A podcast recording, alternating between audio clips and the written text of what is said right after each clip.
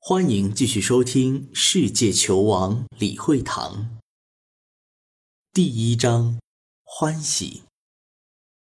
孩子天生嘴馋，看到什么都会往嘴里塞，尝尝究竟什么味道。如果孩子小手攥得紧紧的，还不能直接掰开，那会弄疼孩子的，只能拿别的东西逗他松手。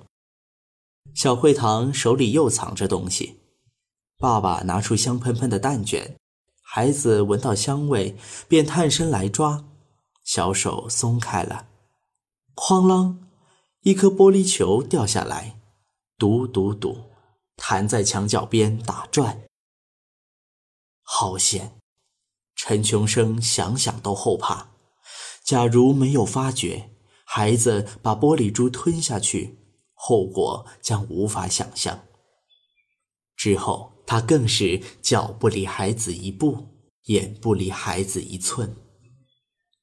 孩子睡觉时，陈琼生问丈夫：“不知惠堂长大以后做什么？”“肯定跟我一起做生意，接我的班，成为香港的大富豪。”我倒觉得惠堂以后会是读书人，做个教书先生，文文静静的。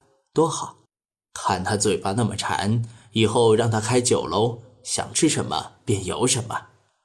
陈琼生一拳捶到李浩如身上。哪位父母不望子成龙，望女成凤呢？不知不觉间，小惠堂满一岁了，家人特意安排了一场抓周仪式。小惠堂周岁那天。妈妈给他梳洗干净，换上新衣裳，一家人焚香祭祖，祈求孩子健康成长。宽敞的房间中央，两张方桌并列而放，桌上铺着簇新红布，桌面一端放着印章、算盘、毛笔、银元、秤杆、尺子、筷子、笛子，一盘米糕和一只红绿相间的皮球。那只皮球还是李浩如昨天买的，抓周仪式前便顺手放了上去。孩子抱了过来，坐在桌子的另一端。他看到身边围着好多人，特别兴奋。惠堂，是不是今天穿新衫很喜欢哟？叔叔伯伯来陪你玩哦。妈妈说。孩子点点头。你们看。惠堂还点头呢，这个鬼灵精。惠堂，看见前面东西没？你中意什么去拿哦。妈妈指向前方，小惠堂顺着方向看到桌子上有好多新奇的东西呢，他好兴奋，蹭蹭的往前爬。大家都在猜孩子的选择。小惠堂的目光先停在算盘上。这东西怎么没见过？他刚想去抓，又看到另一边的毛笔。这个长长的东西也好玩，他也想要。小家伙真贪心。大家都在等，孩子的决定是不是印证了自己的猜测？小会堂发现了一盘米糕，米糕肯定很好吃。他肚子饿了，他想要。咦？远处有个圆圆的东西，那是什么呢？小惠堂迷惑了，他坐起来，端详起那个皮球。惠堂，去拿东西，你喜欢什么就拿什么。爸爸呼唤孩子，孩子似乎明白了什么，头一扭，从米糕边上爬过，朝着小皮球爬去。他把皮球稳稳抱在怀里。哦。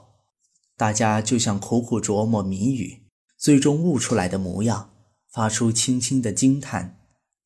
小惠堂正抱着皮球咧嘴笑呢，笑得好灿烂。惠堂长大以后踢球要赢鬼佬，当英雄，把银牌赛冠军拿到手，为我们唐山人争光。有位亲朋脱口而出。那时。香港地区足球运动还仅限于英国殖民者内部政府官员与洋行职员之间小范围进行，华人不能参与。比赛的场所为跑马地中央草地的黄泥涌运动场和铜锣湾的女皇运动场。直到1895年，有了香港足球挑战杯赛，第二年该赛事改为香港足球银牌赛。英国殖民者盛气凌人，就连踢球都不允许华人参加。难怪在场有人见小惠堂抱着皮球，便不由得感慨。惠堂，阿叔看好你，你长大以后要有志气哦。那位男子摸摸孩子的头。小惠堂抓周时候的选择，也许有歪打正着的成分，可多少也表明孩子天生喜好的倾向。三岁看大，七岁看老，人的一些兴趣爱好和性格特点，不少在小时候已露出端倪。果然如此，小惠堂去哪里都抱着那只小皮球，吃饭、走路、洗澡，连睡觉时也抱着皮球进被窝。被子下面拱起一个圆圆的形状，妈妈看了忍不住笑出来。慢慢的，小惠堂在妈妈搀扶下可以站立一会儿。他站得久了，累了，便一屁股坐在地上。可孩子学走路倒花费了好长时间，他会坐会站了，只是快到两岁还迟迟没学会走路，这可把家人急坏了。急归急，但也代替不了孩子。也许是孩子身子骨比较弱吧。陈琼生炖了不知多少鸡汤，混在米羹里喂孩子，效果也不明显。孩子还是自顾自，他到哪儿也会随身把小皮球带到那儿。一天，皮球从小惠堂手里滚远了，滚到了门口。小惠堂站在五斗柜边着急，咿咿呀呀叫嚷几下，见妈妈没有帮他，便自己想去拿。他先是试着探探腿，一步。接着又抬起另一条小腿，再试着走一步，没事。小惠堂得意地看着妈妈，摇摇晃晃连走几步，走到房门口，弯下腰，把皮球紧紧抱住。他太怕把皮球丢了。李浩如回到家，马上就知道孩子学会走路的事情。小惠堂也发觉自己学会了走路。激动不已，扶着门框站起来，又向前走。爸爸妈妈则是在旁边小步跟着，生怕孩子摔倒。小惠堂似乎故意捣乱，突然换个方向，哪知他身体没有平衡好，一个踉跄便要倒下。好在爸爸眼疾手快，箭步向前，伸手抓住小惠堂的衣领，往上一拎。大汗涔涔的小惠堂嘿嘿笑起来，一副得意的样子。可能孩子过于兴奋，刚学会走路，又走得多，加之受了些风寒，当晚就发烧了。孩子滚烫的身子吓了李浩儒一跳，他用冰凉的井水浸湿毛巾，敷在孩子的额头上，湿毛巾换了很多遍。小会堂依旧像一团炙热的火球，全家人忧心忡忡。李浩如赶忙托人去叫大夫。小惠堂闭着眼睛，嘴唇干干的。妈妈用棉签蘸水，小心翼翼涂在孩子裂开的嘴唇上。大夫来了。撩起孩子的衣裳，用切好的生姜片沿着孩子的后背来回轻轻揉擦。不多久，孩子的后背有些泛红。接着，大夫点燃艾绒条，一边用微热的烟熏小惠堂的背，一边用手按着孩子的穴位。苦涩的艾香悠悠扬扬充溢在屋里。磨好的羚羊角粉冲进温水里，搅拌均匀后，用调羹喂给孩子。苦味的药水刚碰到小慧堂的嘴角，孩子便皱起眉头躲避着。